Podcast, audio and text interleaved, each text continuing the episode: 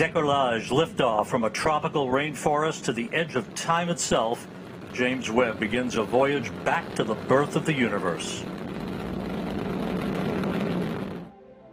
The James Webb Space Telescope is an extraordinary scientific achievement built to see parts of space and time previously unseen. And this summer, it released its stunning first images. And we don't want to ever stop exploring the heavens nor stop daring to take another step forward for humanity.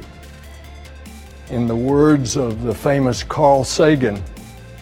somewhere something incredible is waiting to be known.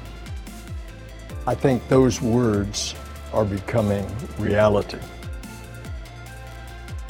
哈勃之前的深空影像花了 啊一两个礼拜的时间去拍，这个韦伯的这个影像只花了十二个小时。我们进到一个完全不同的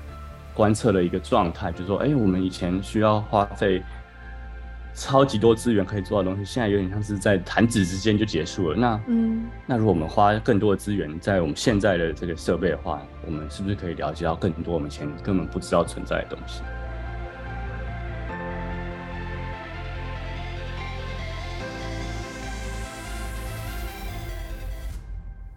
听众朋友们，大家好，欢迎收听这一期的世界 On Air，我是卓贤。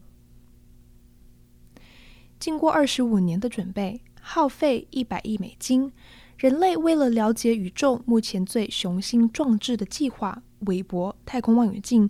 自二零二一年底发射以后，已经遨游太空大半年。今年七月份以来，NASA 陆续公布的韦伯所拍到的影像，让全球屏息凝视。我们透过他的眼睛，看到深空，看到恒星的诞生和消亡。也看到人类肉眼所未能及的宇宙的奥义。但你是不是也和我一样，不知道要如何理解这个天价计划背后的意义？在感叹韦伯照片的美丽之后，是不是也想要理解每一个光点到底代表着什么？而人类对于宇宙的探索又会把我们领到什么样的地方？今天跟我们聊天的是杨耀伦博士，他是一位天文学家。来自台湾，留美十年，刚搬到日本。他自称想要成为天文学界跟大众之间的翻译蒟蒻。最近，耀伦从激烈的全球竞争中脱颖而出，争取到了珍贵的使用韦伯天文望远镜观测做研究的机会。今天的节目里面，他不仅会跟我们分享使用韦伯看宇宙的经验，也会深入浅出。带我们从韦伯的结构讲起，试图解释韦伯最初五张照片的含义，并跟我们讨论天文学对人类进步的意义。我是耀伦，我现在在、呃、日本的理化学研究所做天文研究，主要是在做啊、呃、恒星形成跟呃天文化学方面的啊、呃、观测啊，跟、呃、做一些呃模拟。日本理化学研究所有点像是台湾的中央研究院，它是一个。纯呃研究的机构，然后也是政府的呃资金的投注，大概是在一个月前来到日本的。那我在之前是在美国的维吉尼亚大学做博士后研究，那做的也是呃恒星形成跟天文化学。在更之前呢，我其实二零一九年在美国的德州大学奥斯汀分校拿的啊、呃、博士学位，那博士学位就是在做天文物理。毕业以后。呃，我其实先来到我现在这个机构做了一个五个月短期的博士后研究，然后又回到了这个美国去啊，维吉尼亚大学做另外一个博士后研究。那但我其实大学是念的是物理系啊，我在台大我念台大物理系啊，所以那时候出国念博士班的时候就觉得，哎，想要念往天文这方面发展。那基本上我从博士班到这两个博士后研究到我现在的职务，大部分研究方向都还蛮接近的。因为我是在泛科学这个网站看到你的文章嘛，然后我看到你的个人简介里面写说你想要扮演天文学家跟大众的翻译蒟蒻，这个对对对，这是你的意向之一吗？就是可以跟公众解释这样的天文的物理的事。是啊，是，我觉得对，我觉得这个还蛮，我自己觉得是蛮重要的一点。我其实也觉得我自己做的，呃，其实非常的有限啊，就是有更多人做的比我更好啊。蛮有趣，是我昨天才在东京这边参加一个活动，叫做 Space Cafe，然后他们基本上就是找天文学家做天文研究的人，然后在一个酒吧里面，就是给公众讲个，呃，比如说三半个小时，就讲他们的研究，用很浅显易懂的方式。就其实我们做研究是拿公家的资金嘛，基本上，尤其是做天文研究，公家资金简单来讲就是纳税人的钱。其实我觉得我们科学家做研究、基础研究的人是有责任，必须要想办法让我们做出来的研究成果是可以跟全部人分享的。嗯，所以很期待你成为我们这一集的翻译蒟蒻。好，谢谢。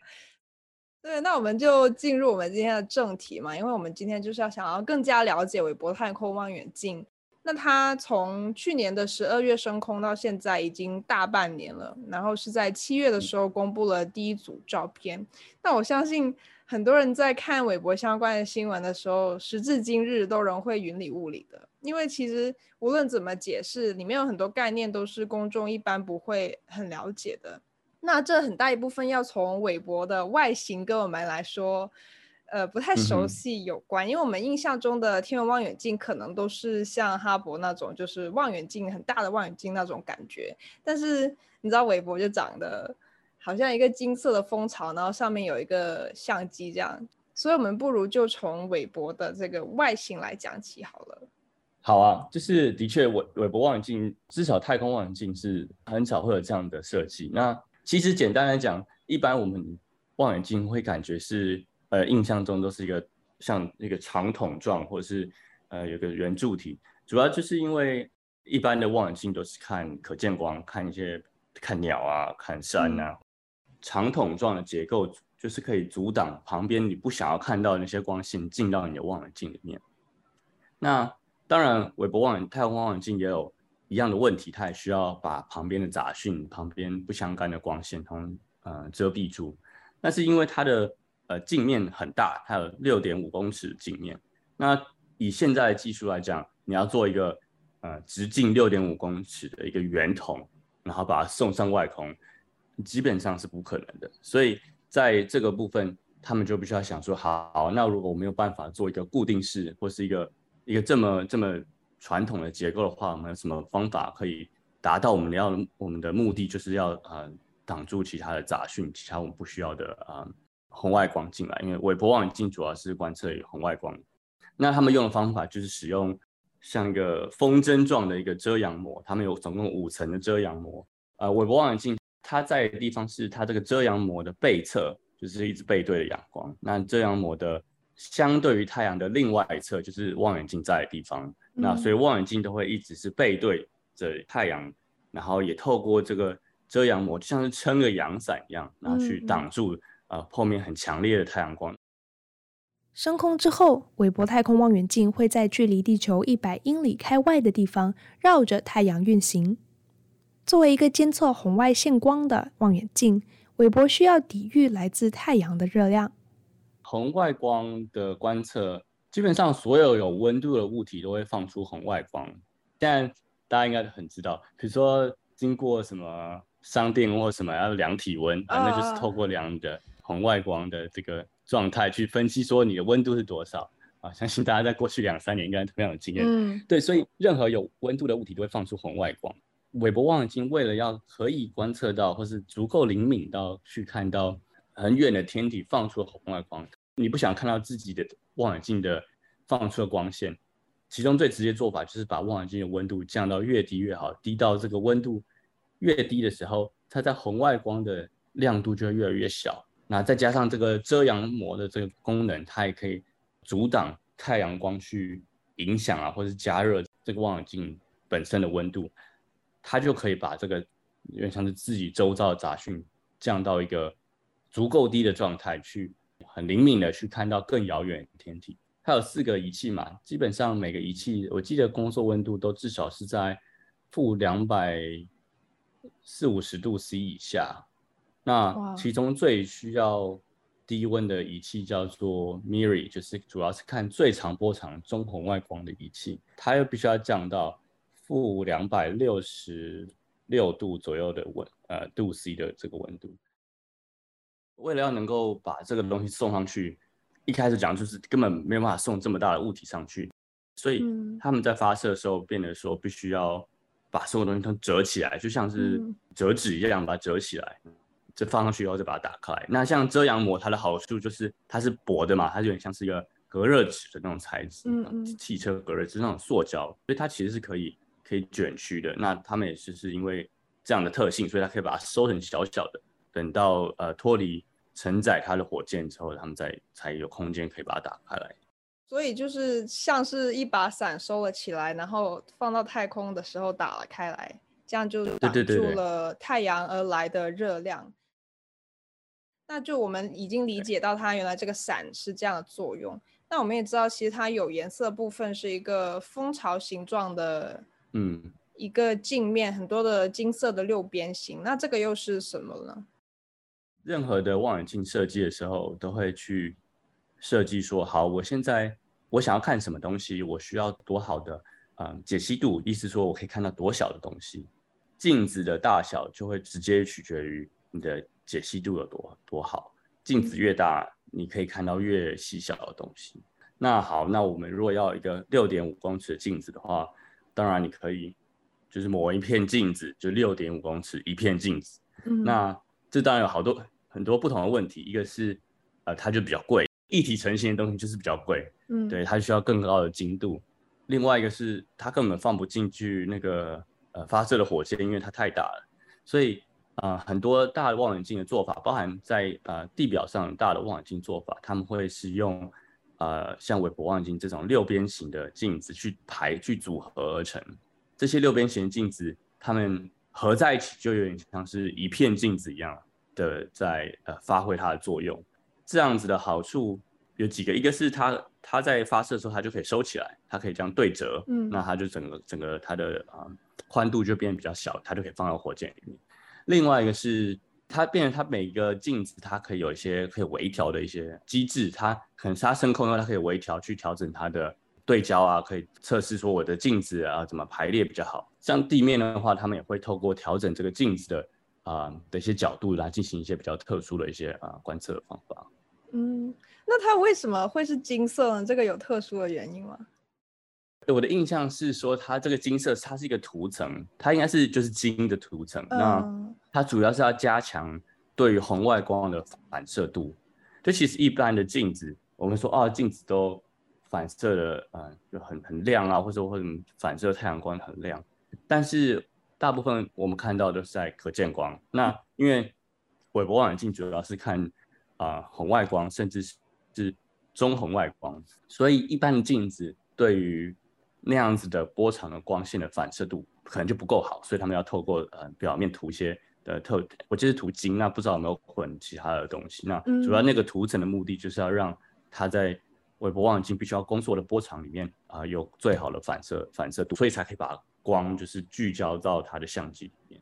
嗯，所以它的相机就是在呃。金色的镜片的对面那一个小小的，就是它的相机。呃，没有，那个尖尖的地方是我们叫做次镜，嗯、就叫 secondary mirror。所以光线进到这个、呃大的镜子以后会反射上去，嗯，然后再从这个大的镜子中有个洞，就穿过这个洞，然后进到这个镜子主、哦、主要镜子后面会有一些仪器，那会取决于啊。呃你用什么仪器，它会到别的地方这样子。所以它是要把光反射了好几回才到了相机里面。对对对，嗯嗯，没错。看到网上很多人都在说，其实我们看到的这个这些照片全部都是处理过的，就有调过像亮度啊或颜色。那这是什么意思呢？嗯、它原始图像是是怎样的？一般在观测的时候，通常比如说呃拍影像的时候，我们会用不同的。filter，这个不同的滤镜，可能哦，这个地方是特别看这个波长的光，或者这个波长周遭的光，比如说呃十微米啊、三微米、五微米等等。望远镜本身量到就是一个讯号嘛，就是哦这边比较亮，那边比较暗，所以基本上每一个滤镜得到的资料就是一个亮度分布图，它并没有颜色的。你要有颜色，你就是必须要说哦，那也许我长波长的我就把它。用红色的亮度分布图，短波长的，我觉得用蓝色的亮度分布去去给它做呈现。那我这样叠起来的时候，就比较能够符合我们一般对于我们眼睛在可见光上面的认知，就是哦，比较红的东西就是波长比较长，比较蓝的东西就是波长比较短。哦，那像一般我们的相机，它本身也是有一部分有这样的功能，那它也不是说哦，马上就可以可以有这么多的色彩，你要透过不同去分析进来的光是波长在哪里，才可以知道色彩在哪里。所以的确每一张照片都是有经过处理过，那他们甚至会嗯、呃，比如说调整这个亮度的分布的比例啊。那其实都是一些我们在做分析上面很常用的一些呈现的方法。比如说，我们要说哦，这里有一个很暗的一个云气，如果你根本就没有办法把它呈现出来让大家看到，大家就不相信你在做什么东西。呈现是一回事，但是你在做量测，比如说哦，我们要说哦，这边亮度是多少，或是哦这边波长是多少的时候，那个是都是很精确的量测。那只是说照片是一种呈现的一种手法。那我们知道，就是韦伯升空之前，其实大家知道的都是哈勃望远镜嘛。哈勃望远镜跟韦伯望远镜相比，他们两个的这个进步是很大的嘛？他们有什么不同的地方？其实蛮有趣的，一个是哈勃望远镜是在一九九零年升空的，我看到的是大概一九九零年或一九八九年，反正就一九九零年附近，韦伯望远镜的构思就开始了，所以其实他们是算是接的蛮近的。哦，嗯。对，但是呃，就当然花了蛮多时间在发展。我觉得很多人会觉得说啊，我们发射这个新的太空望远镜是为了取代哈勃，但其实其实并不是，因为这两这两个望远镜是工作在完全不同的波长。哈勃望远镜主要是看可见光，韦伯望远镜主要是看红外光、中红外光。有些东西是只有哈勃才可以做，嗯，这是一个。另外一个是说。我韦伯望远镜是我们建过建造过最大镜面最大的太空望远镜，它可以提供给我们在红外光最好的解析度，就是有史以来最好的解析度，也提供给我们有史以来最好的啊、呃、灵敏度。像灵敏度基本上是先前的嗯、呃、望远镜的一百倍左右。那怎么去理解这个一百倍呢？就是用韦伯望远镜要看一秒所获得到的资讯量或者收集到的光，用以前的望远镜要看一万秒才可以看得到，所以整个。观测这个呃灵敏度啊，或者是啊、呃、整个效率就会提提升非常非常多。那我们甚至可以看到一些天体是我们以前完全不知道它的存在，因为它就太暗了，我们怎么看都看不到。透过韦伯望远镜，我们是把窗户换了新的玻璃呢，可以看得更清楚的那种感觉。很好的比喻，我听懂了。怪不得他花了一百亿美金。对。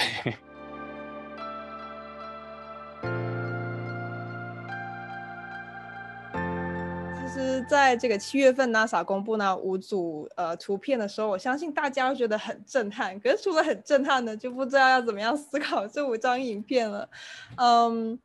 那我觉得我们这边来可以一张张来讲。为了方便你可以更好的听懂韦伯的五组照片，我们已经把五组照片都配在了节目文稿之中。正在文内收听的听众可以滑动到照片的位置。而在播客平台收听的听众，可以通过点击节目详情中的链接找到图片。首先是我们看到的第一张是这个韦伯的第一次升空 （Webb's First Deep Field），然后这个图片可以说是不知道眼睛要往哪里放好，因为除了它这个颜色有很多，然后它的每一个点又有大有小，然后就不知道要怎么理解。对。如果有看过之前嗯、呃、哈勃的一些影像的人，可能会觉得这张照片有点眼熟啊、呃，因为哈勃之前有拍过类似的呃所谓的 deep field image，就是所谓的 deep field image，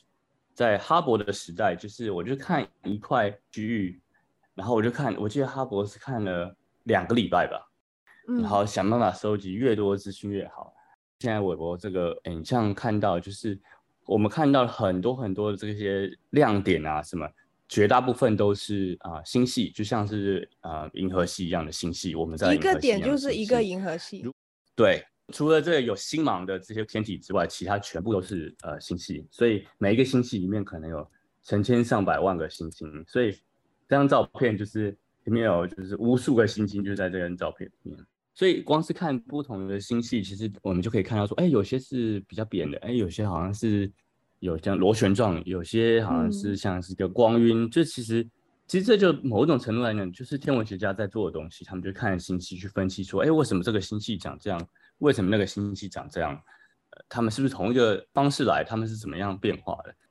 他们之所以会看这个天区，是因为中间这个有一个比较亮的光晕的部分，它是一个星系团。简单来讲，就是一个很多星系就聚在一起的一个星系团。它的周遭可以看到有很多这个类似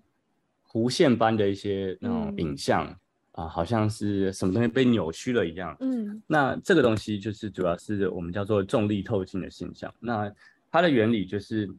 这些星系团它有很大，它有很大的质量，周遭的物质它可以有很大的质量去拉它，重力非常强。那有光线通过这个星系团的附近的时候，这个光线反而会被这个星系团的重力就是呃偏折了一下。哦，就是它没办法直线的前进，它光线会受到重力的影响。所以呢，我们如果有其他的星系在这个星系团的后面，所以光线从后面穿过或者经过这个星系团的附近到我们的地球的话，它的光线就会受到这个星系团重力的影响，啊、呃，产生一些偏折，产生一些扭曲。哦，那我们可以透过那个去进而去分析说后面的星系到底是长什么样子。那因为这个效应其实会会增强我们观测上面呃对于。原本后面这个比较看不到的信息，透过这个重力透镜的现象，反而会让我们了解更多。所以这个现象其实是对于对于了解更远的星系是非常有用的一件事情。那另外一个我觉得值得点出来的一个是说，刚刚说了哈勃之前的深空影像花了啊、呃、一两个礼拜的时间去拍，这个韦伯的这个影像只花了十二个小时或是十几个小时而已。假如我们有办法使用韦伯望远镜观测两个礼拜，我们不知道会看到什么东西。所以我觉得这个是一个很，我们进到一个完全不同的观测的一个状态，就是说，哎，我们以前需要花费超级多资源可以做的东西，现在有点像是在弹指之间就结束了。那，嗯，那如果我们花更多的资源在我们现在的这个设备的话，我们是不是可以了解到更多我们以前根本不知道存在的东西？那第二章我们想要讨论的是船底座大星云的 Carina Nebula，跟第一组照片可以说是很不一样吧，因为都不知道像雾状一样的东西是什么。这是我这五张照片里面，我个人最喜欢一张。我觉得它是有一个美感，它有点像是这是地表上的一个地，就是一个风景照的感觉。嗯，那我我觉得他们也是特别选了这个地方去去拍这个照片，用这个这样的天体去展现呃 Webb 的能力。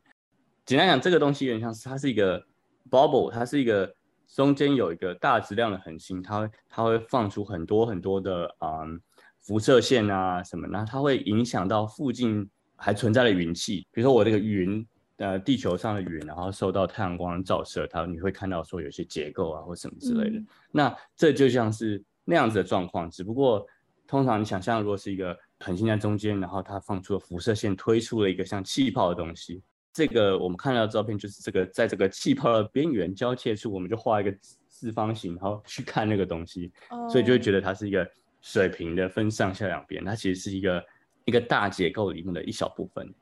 所以上面比较暗啊，或者是比较蓝色、白色部分，那就是大质量恒星的辐射线是从上面往下去影响啊、下面这些黄色和土色的这些云气的。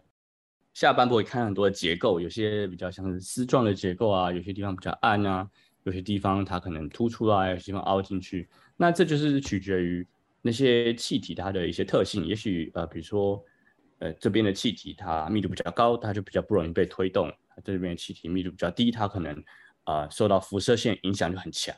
嗯，因为像是海岸边的岩石一样，你会看到呃有些岩石就比较突出去，它就是可能比较硬，比较不容易呃被海水侵蚀。所以这个呃图片就有点像类似那种状况，只不过它是一个呃辐射线跟嗯气体云气的一些呃交互的作用。在这个云气之中，我们啊觉得这是很多恒星可以在其中形成的一个地方。那因为你必须要有很多气体啊，然后这些气体也会透过一些重力的影响，它们就慢慢聚集，慢慢聚集，然后最后最后你就产生一个呃密度很高的一个恒星。那既然这边有这么多的气体，那很有可能这边就有恒星正在形成当中。那这个样子的区域就是很适合去了理解说，OK，那如果我们旁边有这么大的质量恒星去影响这样子的区域，那这边的恒星能不能够形成？啊、呃，形成的过程会不会跟一般没有受到这样子大质量恒星的影响的恒星有什么不一样等等之类的东西。嗯，怪不得我有看到有一些人说这个图是这个恒星的的摇篮，原来是看到它诞生的地方，嗯、是吧？对，是的。那我们再来看下一张图，Southern Ring Nebula 南环状星云。嗯、这一张图片是我们看到中间就好像有一个就是更加亮的呃蓝色的地方，然后它在好像在往外放东西的感觉。对，呃，这个呢，这个天体或者这个类型的天体也是叫做我们是叫做行星状星云，成因就有点像是中小质量的恒星，就是呃它的生命周期结束，比如说像我们太阳，生命周期结束以后，它啊、呃、很有可能就会走向这样子的结果，就是呃中间就是一个放出呃大量辐射线的一个很致密的天体，旁边就是一些它。重力啊，或什么抓不住的一些云气，就是啊比较扩散出去。那中间它就持续的还有还有一部分的光线继续这样子放出来。旁边这些橘橘啊、黄黄的东西，就是嗯死亡以后逸散出来的一些云气。那中间白白就像是啊卓贤刚刚说的，就是它就是啊辐射线所撑开来的一个空腔。呃，我觉得这个图片，呃，我记得他们在公布的时候有放它跟之前的比较，嗯，然后就可以看得出来，就是旁边周遭它那些像是就是一些很细微的结构，是很多都是以前没办法看得出来的。就我一我看到就是哇，好酷哦，就是这是什么东西 这样子。那另外它还有放出一个照片是啊、呃、不同的波长，然后可以看得出来说中间的这个恒星其实它是一个双星系统啊，它是一个。靠得非常近的双星系统，所以在一般的影像中很难去分辨出来。那因为我们有不同的波长，所以我们可以很明确的看得出来说，哦，有一颗星在某个波长比较亮，有另外一颗星在另外一个波长比较亮。那透过比较这样子不同的影像，就可以很直接的可以看出来它们它们的存在，就是哎，很明显是只有两个星星在中间。哦，所以就等于说，我们从这个船底座星云看到了恒星的诞生。然后这个南环状星云，我们看到恒星死亡的时候是怎样的？没错。那嗯，下一张图片我们想要来看一下这个呃，Stephan's Quintet，呃，史蒂芬五重奏。这个名字好有趣，啊、它为什么会起这样的名字？嗯、呃，名字应该就是来自于很小的天区里面竟然有五个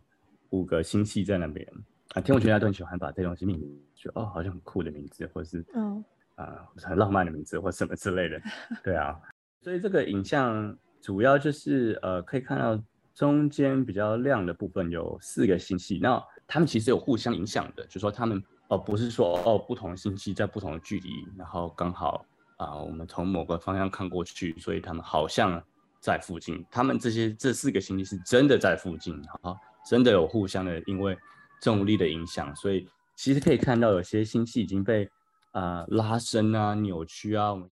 这四个星系是很适合去去了解说，哎，各种星系之间他们怎么样互相影响，他们怎么样，也许他们会合并啊，也许他们会合并过程中会不会把第三个星系拉扯开来啊，或者怎么样？这是五重奏，所以还有第五个星系，但其实这个第五个星系是刚好在那边呢，它在不同的距离，它刚好就是在这个天区里面。我记得他们还有放出不同的波长的照片，可以看到说。你说，哎，有些看起来像是星系跟星系之间没有没有东西的地方啊，但是你透过不同的波长，但是却可以看到说，哎，这原来有不同的气体在那边，那这就可以帮助我们去了解说这些东西，这个星系是怎么影响的。我们不单纯只看星系里面的恒星怎么样分布，我们还可以看到星系周遭、星系里面的气体是怎么样的啊、呃，被拉长、被影响，或是它们的温度啊、密度啊有什么改变。那我不知道第五张照片我有没有理解错？我看到的是一个大气光谱，是吗？嗯，这个就是跟其他照片完全不一样，因为它就是一个它是一个光谱。像我个人在做研究的时候，我们大部分做的东西就是都是使用光谱，而不是使用影像。但是影像是很直觉可以了解的东西，因为它就是这个东西长长得圆的、扁的，很明显可以知道。那光谱它简单来讲就是除了一张照片之外。我很明确的，更加可以明确可以知道，在不同的波长，我的亮度是多少。有点像是说，哦，我看到一个东西是红色，那一个东西是绿色，那它那它它会是红色是绿色，主要是因为啊，它的红光的部分亮度比较高，所以我看起来它是红色；它在绿光的地方亮度比较高，所以它看起来是绿色。那光谱就是可以把这个分得更细。这个光谱从何而来呢？它是从这个呃，我们叫做 WASP 96b，这是一个呃系外行星，和系外行星就是太阳系之外的行星。我们其实现在知道超过五千颗这样的系外行星的存在。很直觉的下一个问题就是说，那这些行星长什么样子？这些行星是不是跟啊、我们地球一样啊，或者呃有没有跟地球一样的大气啊，或什么？这样这个光谱就是在两侧对外行星大气的组成。那他们量的方法就是通过光谱啊，因为大气里面的一些分子啊，比如说啊，就水啊或者甲烷啊或者什么，他们会在特定的波长。会有一些特定的呃吸收特定的光，或者是呃放出特定的光，那那我们就可以透过光谱上去找这样子的这样子的特征，去说哦，那这里我看到这个这边这些光都不见了，那可能就是可能是比如说可能是水造成的，或者什么之类。那其实量测行星大气的这个做法非常困难，那困难点是在于说大气本身并不会放出光线，就是太暗了，所以。一般的做法都是趁这些行星经过它所环绕的恒星前面的时候，有点像是我们看到，不是有时候会看到别人说什么水星凌日，就是水星经过太阳的前面或者什么之类的，嗯、就会看到说哦，这个行星会挡住一部分这个恒星放出的光线，但是它不单纯只有挡住而已，它帮周遭的大气会有一部分的被。从背后而来恒星的光线穿过这个大气，再打到我们的、嗯、呃望远镜里面，那我们就可以透过这个一点点的这个大气吸收或者放出或者影响呃恒星放出的光线里面去了解说，哎，到底这个大气组成是什么？那所以会需要非常高的灵敏度。这个光谱就是在展现说，哎，我们韦伯望远镜有非常好的灵敏度，可以在呃这样子的系外行星里面很明确的看出来有。呃，有水的存在，然后其实他们应该要放，就是对比之前的啊、结果，因为这个天体已经被研究过，的哈勃也研究过，所以我们大概知道有水的存在。我如果没有记错的话，之前的这光谱就是那个误差值非常大，你就随便画一条线说，嗯，有可能是这样。但是现在这个新的这个光谱就是很明确可以知道说，嗯，没错，就是一定有水的存在，这个已经没有争议了。所以我望远镜。将来或者现在应该已经正在进行各种不同对于系外行星的观测，去去了解这些行星大气的组成。很多报告告诉我们，韦伯所拍下的其实是一百三十亿年前的宇宙，但为什么呢？其实可以这么想，光线传播是需要时间的。比方说，太阳光传到地球会花大概八分钟。人类用肉眼直视太阳的时候，看到的其实是太阳八分钟之前的样子。而从宇宙深空的光线要传到地球，大概需要一百三十亿年。虽然我们看到的深空似乎是一组平面的照片，但其实它非常立体，每个光点跟地球的距离都不一样。亚伦是这么解释的：哎，其实我们看到。不是所有的画面都是一百三十亿年之前的哦，嗯、呃，比如说像我们第一张看到的照片，那个啊、呃、很多星系的那个深空的影像，嗯，呃，的确有些星星系是非常久以前的星系，这就是要牵扯到说我们嗯、呃、怎么样去观测以前的东西，这个东西的方法基本上就建立在一个叫做啊、呃、红移这件事情上面，离我们越遥远天体，它的光线。因为宇宙在膨胀，所以它的光线的波长就被拉长了，所以我们就要用更长波长的光线才可以看到它。同样的星系，可能我们现在看到是哦，是白白的，是在可见光波段是很亮的。如果这个星系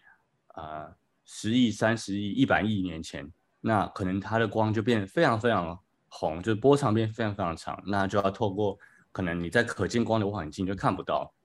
就必须要透过像是韦伯望远镜。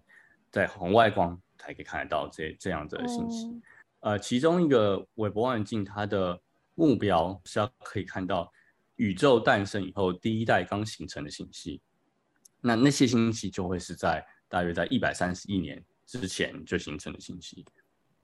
所以你的意思是说，其实。比方说韦伯升空的那一张照片，它不是全部的的点都来自于一百三十亿年之前。对，那张星那张照片里面有些星系是比较近的，有些星系是比较远的。它其实是一个，因为像是我们看是一个柱状体的一个一个空间。那这个柱状体当中有非常非常多的星系在离我们不同的距离。那但是我们因为是看到是一个影像嘛，所以这个柱状体就被叠起来，就变成是一张平面的影像。哦，也就是说，它有的的确是一百三十亿年之前发出的光，但是有的是更靠近我们的。没错，没错。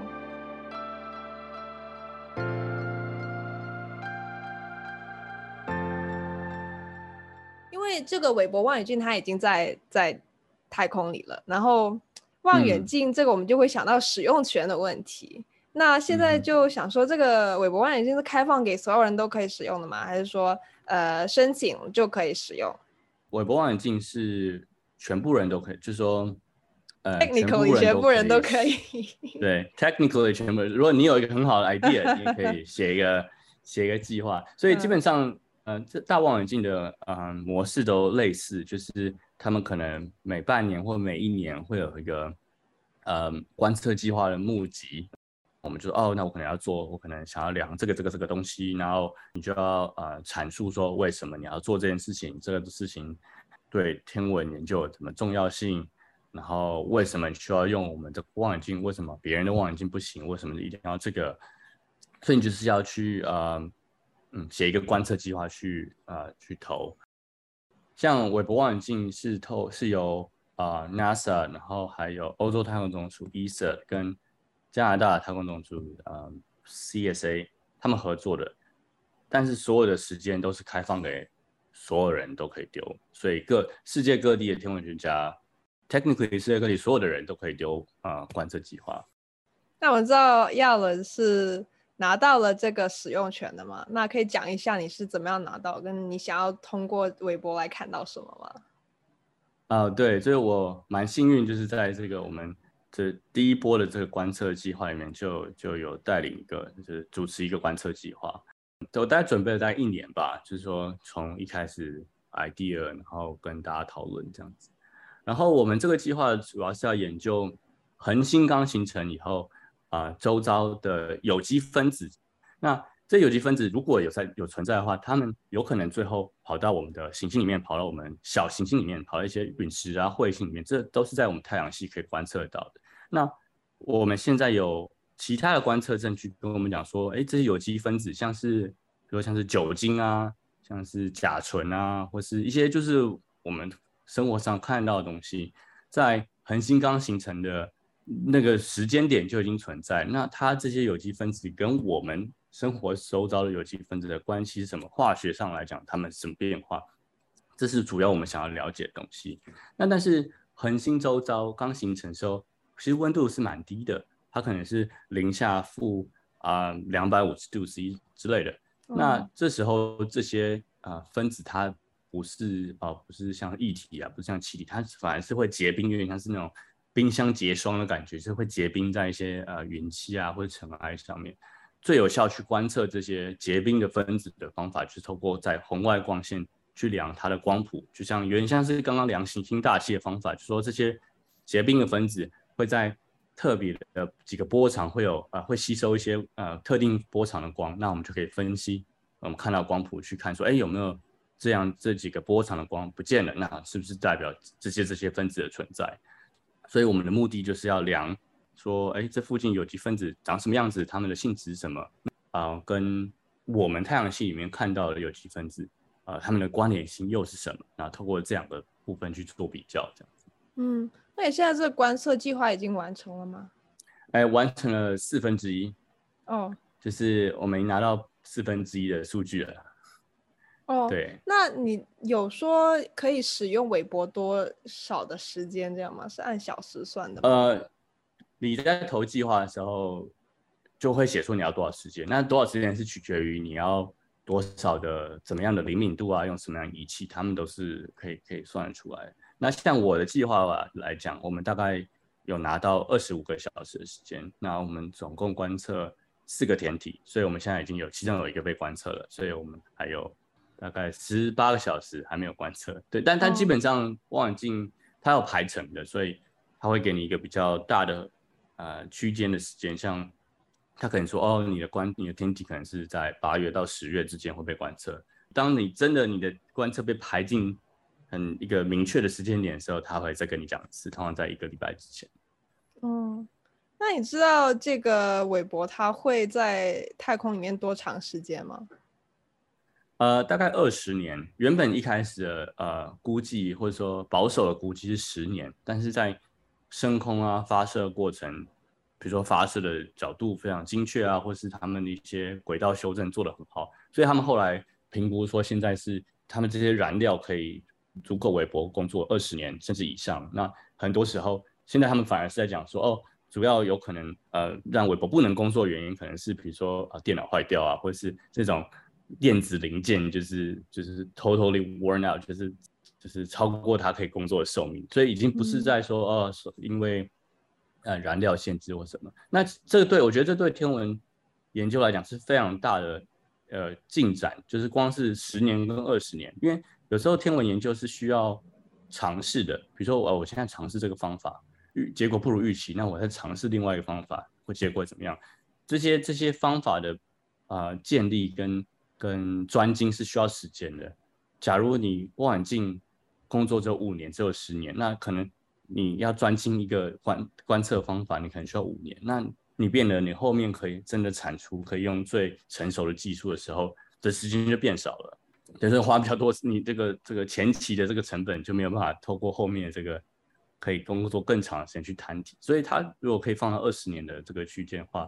啊、我相信研究的成果、研究的产出是是不是说单纯乘以二而已，是是甚至是一个倍数上的一个变化。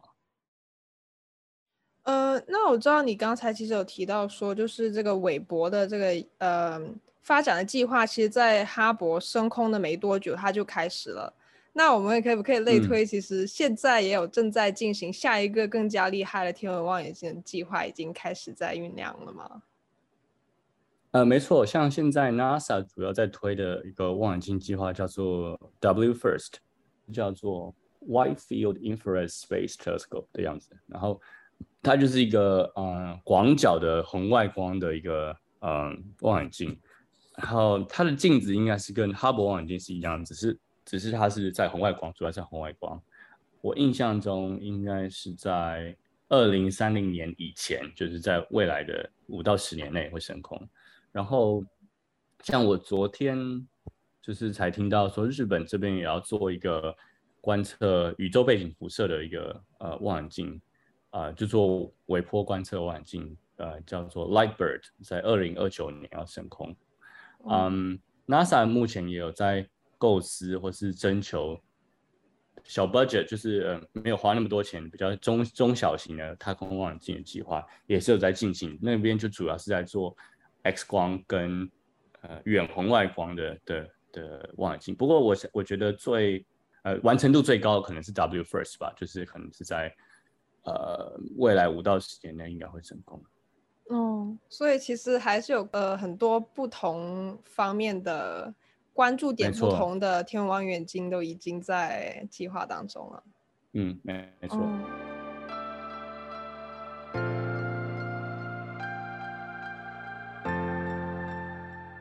其实我们就是一般公众在理解这个天文望远镜的时候，可能很难理解它就是对我们有什么立即就会产生的作用。比方说，我们可以知道说，哦，这个望远镜可以帮助我们了解，呃，大气的组成，会刚帮助我们看得更远，看得更清晰。那可是我们知道了这些之后，然后呢，就是我们一般人应该怎么样理解说，这些越来越高级的太空望远镜对我们自己本身，或者说对整个人类世界文明发展的一个意义呢？嗯，我觉得这个是一个很。很值得思考的问题。就我身为一个天文学家来讲，我觉得对于我们周遭世界的好奇，就是或者满足这个好奇心，我觉得它就是一个很值得被当成为什么我们要做科学研究的一个很好的理由，或者很好的一个诱因。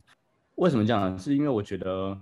我觉得人类是必须要靠保有对啊、事情的好奇心，所以才可以让我们整个社会或者个人一直往前进。比如我们想要了解说，哎，说哎这东西怎么可以煮那么好吃，或者哎为什么这个人长这样？就是我们常常会有很多很多的问题，那去追求这些问题的答案，我觉得是推动我们前进的一个很主要的一个动力。嗯，所以我觉得说，呃，我们看到这些呃新的这些呃研究的成果啊，是某种程度上是在满足我们对于呃宇宙探索的一个求知。我们想知道说，哎，好多行星在外面，那为什么？那他们会长什么样子啊？就是我觉得它是可以，它是可以连接到一些很，我我觉得应该是一般人都可以联想到的问题啊。比如说我说，哎，这有很多行星在外面，那大家就会联想说，那他们长什么样子？就是会你会有很多问题去接下来去呃跟着跑出来。那天文学家的工作就是去解答这些问题，但我必须承认，我们有时候就是把这个问题做的太精、太专精了，让我们怎么样把这个问题跟一般人解释都很困难。Uh, 那就是我觉得我们现在做的不够好的部分。Uh, 但是 如果呃有办法像我们这样子呃讨论这个东西呢，去说明说，哎，我们。做的研究成果怎么样去回应？呃，一般人都会有对于宇宙的好奇心的话，嗯，我我觉得希望大家就不会有这种觉得说，哎，所以我们看到这个星系，所以然后呢，这种感觉。美国媒体 Vox 的科学和健康编辑 Brian Rosnick 在访问德州大学天文学家 Caitlin Casey 的时候，问及他所认为的关于人类使用望远镜看宇宙的意义。他给的答案很有趣，他说。人类试图认识宇宙，其实也是宇宙试图认识自己。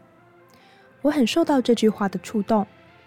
宇宙在一百三十八亿年前经历大爆炸，经过黑暗时期，恒星开始诞生。而一百三十八亿年后的现在，地球所哺乳出的人类文明，建造出了一个又一个的天文望远镜，向宇宙的起源看回去。宇宙孕育了人类，人类也因此如宇宙星辰，是其不可或缺的一部分。人类看向宇宙，其实也是宇宙产生自我意识、看向自己的过程。另外一个层面是，我觉得透过观测啊、或了解宇宙的啊、不管是星系啊，很久以前的宇宙，或是其他行星、其他行星的组成、其他恒星，我们反而是可以进而了解。呃，我们人类，我们地球，我们太阳系，怎么样在我们是怎么样存在于这个这个时空当中的？我们可以去了解说，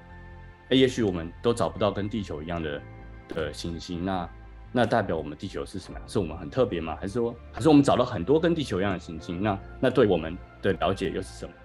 一个方法就是去透过观测其他的类似的天体怎么样的发展，去反过来去看说，哎，我们我们是。我们从何而来？我们又将从何而去？